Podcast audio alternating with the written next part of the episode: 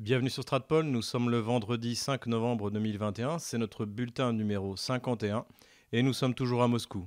Avant de démarrer cette vidéo, n'hésitez pas à mettre un pouce bleu, n'hésitez pas, si elle vous plaît, à la fin à faire un commentaire et pourquoi pas faire un don. Les coordonnées de nos comptes PayPal, Tipeee et Patreon seront en description de cette vidéo. Pour les Tipeee et les Patreon qui n'ont pas pu assister à la conférence de lundi soir dernier, le lien privé est euh, sur la messagerie privée de Patreon et de Tipeee. La conférence du G20 a bien eu lieu à Rome et on a noté que ni Xi Jinping ni Vladimir Poutine n'étaient présents physiquement à cette conférence et, et, ils se sont contentés de la suivre par euh, vidéo. Vladimir Poutine a abordé différents sujets, la question du vaccin, il a demandé à ce qu'il y ait une homologation et une unification du certificat vaccinal. Il s'agit évidemment de faire valider le vaccin Sputnik V, qui a priori devrait être validé par l'OMS dans les semaines peut-être qui viennent. On, verra bien, de toute manière, on sait très bien que derrière ça, il y a des lobbies énormes et des chiffres d'affaires colossaux. Autre sujet qui a été abordé par Vladimir Poutine, c'est l'inflation. Et il a évidemment reproché indirectement aux pays occidentaux, c'est-à-dire aux États-Unis et à l'Union européenne de faire en permanence du euh, quantitative easing, c'est-à-dire d'imprimer de la monnaie dès qu'il y a un problème. On observe effectivement une inflation massive dans le monde entier qui concerne les matières premières et qui concerne les produits de première consommation, comme c'est le cas en Russie. Et cette inflation est due, comme l'a rappelé Vladimir Poutine, à l'injection de masse monétaire énorme pour essayer de maintenir à flot et de faire durer tant que c'est encore possible les économies occidentales. Troisième sujet que Vladimir Poutine a abordé, c'est celui de l'écologie, qui était bien entendu le gros sujet, dirons-nous, de ce G20, d'autant plus que le G20 était suivi par euh, la COP21 qui se réunissait à Glasgow. Le but pour les Russes, nous l'avions déjà évoqué dans une de nos vidéos, c'est de faire valider que l'émission carbone de la Russie ainsi que l'absorption carbone doit être prise de manière globale en tenant compte du fait que la Russie a des forêts, que la Russie euh, développe des technologies qui permettent, d'absorber le carbone, etc., etc. Vladimir Poutine a également expliqué que la Russie subissait le changement climatique, sachant que, comme nous l'avions déjà dit, pour la Russie, l'augmentation de la température, ça a notamment libéré la route du Nord, donc euh, dans l'Arctique, au nord de la Russie. En revanche, en effet, la Russie ne peut pas se permettre de mettre en cause la nature anthropique du réchauffement climatique et doit jouer le jeu dans la perspective euh, prochaine de, taxes qui vont euh, taxer non seulement les, hydrocarbures, mais également tout ce qui est produit à base d'hydrocarbures. Donc c'est toute la politique de Vladimir Poutine d'essayer de minimiser les risques liés à ces nouvelles taxes. Alors seront-elles appliquées euh, prochainement? C'est ce qu'on peut lire dans la presse, mais étant donné le niveau de l'inflation actuelle, étant donné le niveau des coûts de l'énergie actuelle, ça paraît pas très euh, rationnel. Cela dit, l'écologie telle qu'elle est vendue aujourd'hui par les élites mondialisées rappelle davantage une secte planétarienne plutôt qu'une une réalité naturelle. En tout cas, les déclarations de Vladimir Poutine et de Xi Jinping n'ont pas satisfait Joe Biden, qui visiblement n'est pas dupe du fait que ni les Russes ni les Chinois ne croient réellement au réchauffement climatique anthropique et considèrent que quelles que soient les mesures qui seront prises par les États occidentaux, cela ne changera rien à la température qui fera dans 10, 20 ou 30 ans. De la même manière, la Russie ne semble pas intéressée à participer à un fonds de 100 milliards de dollars qui serait destiné à aider les pays du tiers-monde à décarboniser leur économie. On s'imagine bien que pour l'Afrique, ce n'est pas forcément la priorité immédiate. En tout cas, dans la mesure où l'Occident est persuadé de l'aspect anthropique du réchauffement climatique. Cela va avoir des conséquences dans les relations internationales et dans l'économie mondiale. Et bien sûr, nous y reviendrons sur Stratpol. Encore une fois, abonnez-vous pour ne rien manquer.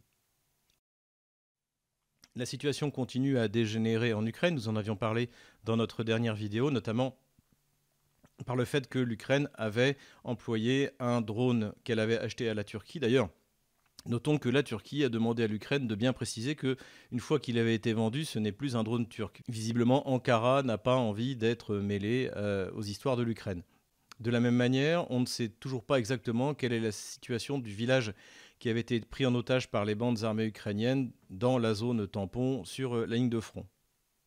À côté de cela, il y a eu des changements au sein du personnel politique autour de Vladimir Zelensky. Le ministre de la Défense a changé. Surtout, ce que l'on a noté, c'est que le chef ukronazi de Pravi Sector, Dmitri Yarosh, a été recruté comme conseiller du chef d'état-major de l'armée ukrainienne. Alors beaucoup d'analyses ont été faites sur cette nomination.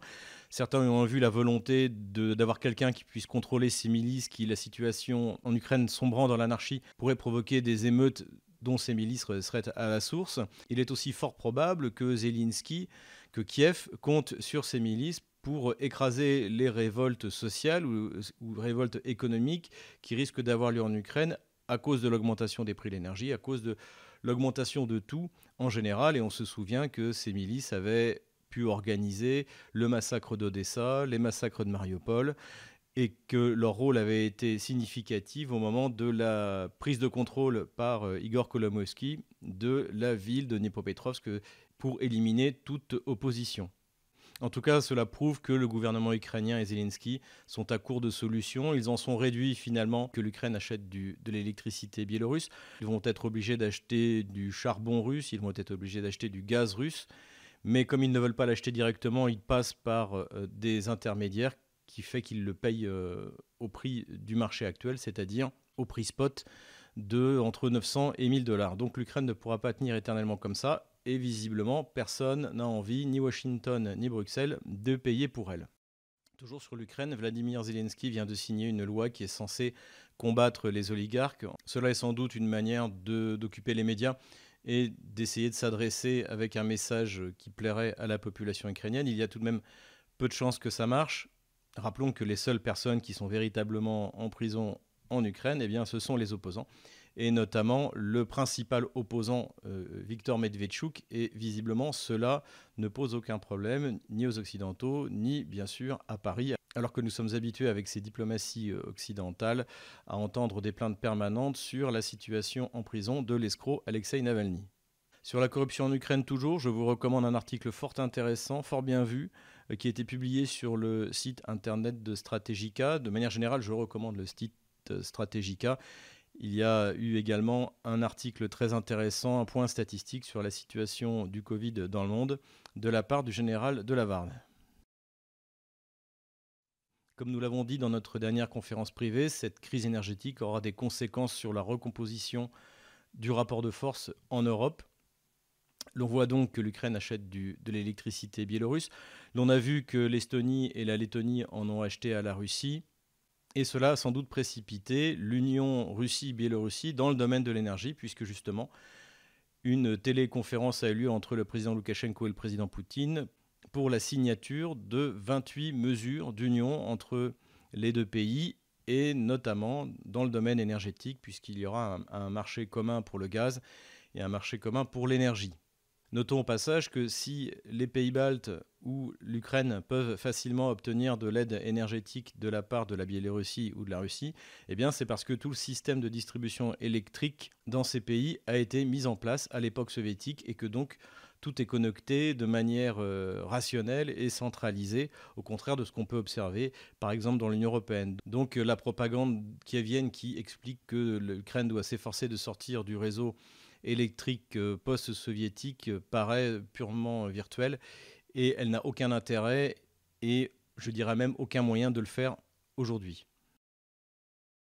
Vladimir Poutine a fait quelques déclarations lors d'une rencontre avec le ministère de la Défense et les responsables du complexe militaro-industriel russe.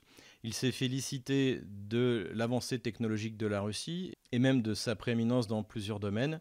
Il a ciblé comme trois axes de progression la mise au point de drones de combat ou de robots avec l'aide de l'intelligence artificielle, le développement des lasers à haute puissance et également les armes hypersoniques. Il a ajouté d'ailleurs que le missile Tsirkon, donc qui est un missile anti-navire, sera en dotation dans l'armée russe en 2022.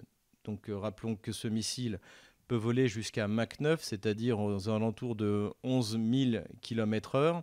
Et si l'on dispose d'une batterie de Tsirkon à Sébastopol, il peut couvrir n'importe quelle zone de la mer Noire entre 3 et 6 minutes pour détruire n'importe quel navire, ce qui donne à la Russie une supériorité navale quasi absolue. C'est d'ailleurs ce qu'a dit Vladimir Poutine, puisqu'en ce moment il y a des manœuvres de l'OTAN une fois de plus en mer Noire, et Vladimir Poutine a dit que l'armée russe avait les navires de l'OTAN dans son collimateur. Une information intéressante a été publiée par la mairie de Moscou dans une interview dans le journal économique RBK. L'information a d'ailleurs été reprise par Russia Today France puisque l'adjoint au maire de Moscou chargé de l'urbanisme a déclaré que la ville de Moscou avait l'intention de remplacer les ouvriers d'origine immigrée qui travaillent sur les chantiers, qui doivent être officiellement au nombre de 120 000, sachant qu'aujourd'hui il en manque 40 000 pour des raisons diverses, notamment celle du Covid et du fait aussi que ces ouvriers immigrés demandent des salaires de plus en plus importants. L'adjoint au maire a donc précisé que les chantiers de Moscou devraient utiliser les nouvelles technologies de construction qui doivent être euh, utilisés par des personnes mieux qualifiées, donc mieux payées, et qui permettent de diminuer largement l'emploi de main-d'œuvre et donc d'emploi de, de main-d'œuvre étrangère. L'immigration est un sujet important, nous en avions déjà parlé. Les habitants de la ville de Moscou sont de plus en plus exaspérés par l'insécurité que provoque cette immigration. Notamment, on a vu euh, l'apparition de milices d'autodéfense dans la région de Communarca, donc l'apparition de ces milices a évidemment provoqué immédiatement une réaction de la police qui a commencé à vérifier tous les travailleurs immigrés et surtout les appartements où logent ces immigrés, qui sont souvent des appartements où il n'y a pas eu de travaux et où s'entassent dans 60 euh, mètres carrés, euh, 12 personnes, 15 personnes, tout, tout devient possible. Donc, donc, tout cela va être contrôlé et il y a une volonté très forte de la part des autorités, non seulement moscovites mais russes, de mettre fin à l'immigration. Dernière nouvelle, assez surprenante, au sujet de l'affaire MH17.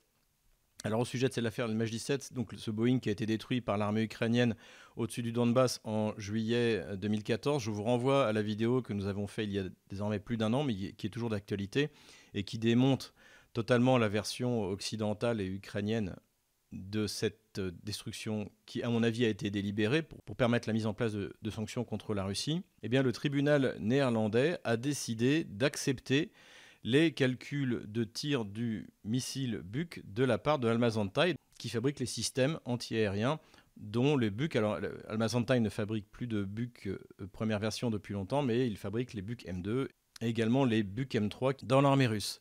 Donc rappelons que Almazantai avait fait des tests grandeur réelle qui avaient révélé que, étant donné les impacts sur le Boeing, le missile n'avait pas été tiré d'une zone contrôlée par les rebelles, mais d'une zone contrôlée par l'armée ukrainienne. Eh bien, ce sont ces calculs qui viennent d'être validés par le tribunal euh, néerlandais. Alors, qu'est-ce que ça va avoir comme conséquence C'est difficile, difficile à dire. Si l'accusation est contrainte de prouver par des contre-calculs que, que les calculs d'Anne sont faux, eh bien, elle ne peut tout simplement pas le faire, puisque c'est effectivement euh, l'armée ukrainienne qui a détruit le Boeing. En tout cas, c'est euh, un retournement. Cela dit, j'ai une confiance très limitée sur ce tribunal, sachant que, je le rappelle, le comité qui a fait l'enquête euh, a utilisé des sources qui venaient des services secrets ukrainiens et de la CIA, qui sont les deux principaux suspects de la destruction du Boeing euh, MH17. En tout cas, c'est un événement assez intéressant. Ce sera intéressant aussi de voir comment est-ce que les familles euh, des victimes vont réagir au fait qu'une des preuves que la Russie n'est absolument pour rien dans la destruction du MH17 vient d'être validée par le tribunal. Voilà. pour l'instant, je n'en sais pas plus, mais je continuerai à regarder ça. Je vous renvoie également sur le site Donbass Insider de Christelle Néant, puisque depuis le début, elle a suivi de manière minutieuse le développement de ce procès et de l'affaire MH17. Voilà, c'est tout pour aujourd'hui. J'espère que cette vidéo vous a plu. Si c'est le cas, n'hésitez pas à faire un commentaire, et même si ça ne vous a pas plu, et n'hésitez pas, encore une fois, à faire un don pour nous aider. Et je vous dis à la semaine prochaine.